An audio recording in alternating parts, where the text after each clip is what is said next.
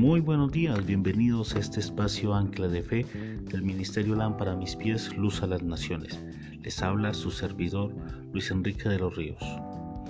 Bueno, en esta mañana quiero invitarte a meditar sobre la palabra de Dios, pero antes quiero llevarte a contar una historia, la cual vamos a llamar el regalo y trata de un maestro sabio que estaba transmitiendo sus enseñanzas a un grupo de discípulos cuando un hombre se le acercó e insultó con intención de agredirlo.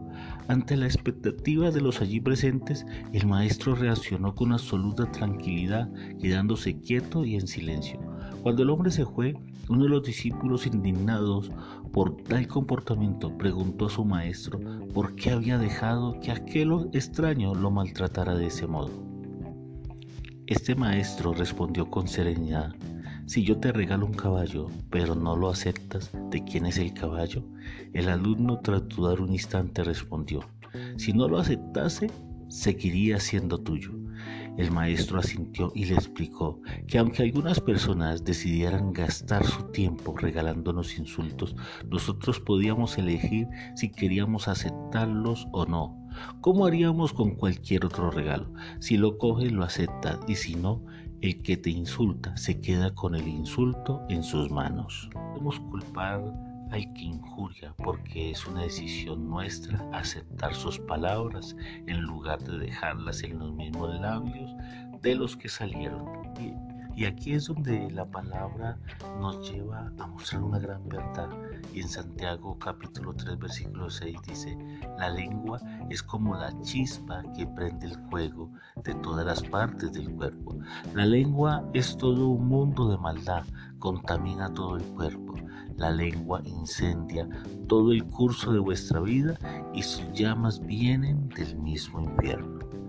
Aquí vemos cómo la palabra de Dios nos lleva a ser diferentes, a no caer en ese mismo engaño y a dejarnos llevar. Como dice el apóstol, la lengua es un pequeño miembro y difícil de frenar. Pero la palabra en Romanos 12, 17 también nos dice, no devuelvan mal por mal, preocúpense por ganar el respeto de todos haciendo el bien, traten de hacer lo posible para vivir en paz con los demás.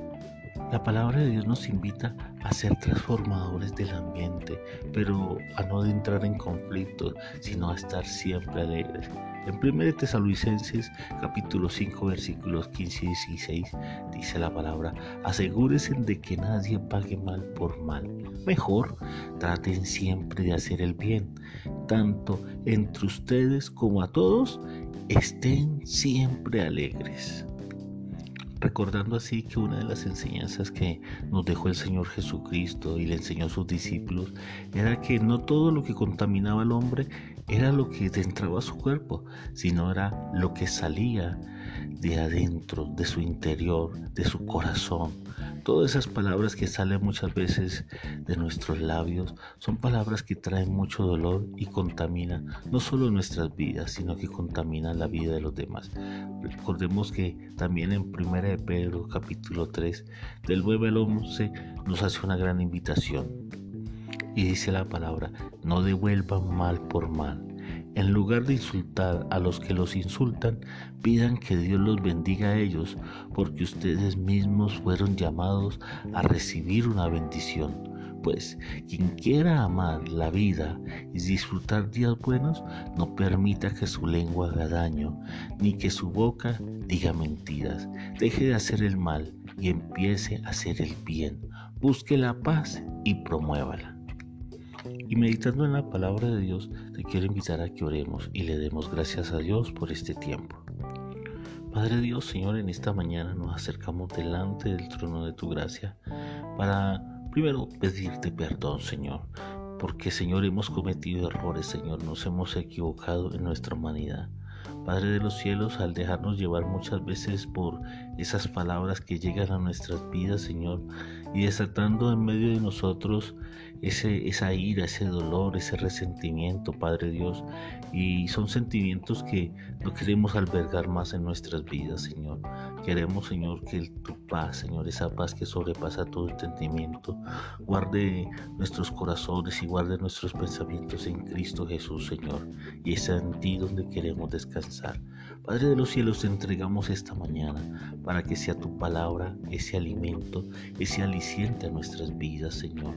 Te entregamos nuestras familias, te entregamos nuestro diario caminar. Quédate con nosotros, Señor, y que sea tu bendición la que nos alcance cada día. Te alabamos y te bendecimos. En acción de gracias te hemos orado. Amén y amén. Bueno, y antes de despedirnos queremos invitarte a que te unas hoy en esa transmisión en vivo por Facebook en el grupo Ministerio Lámpara Mis Pies, Luz a las Naciones, con un tema bien especial cuando el camino se nos cierra. Hoy 7 de la noche, de 7 a 8 de la noche en Facebook por el grupo Ministerio Lámpara Mis Pies.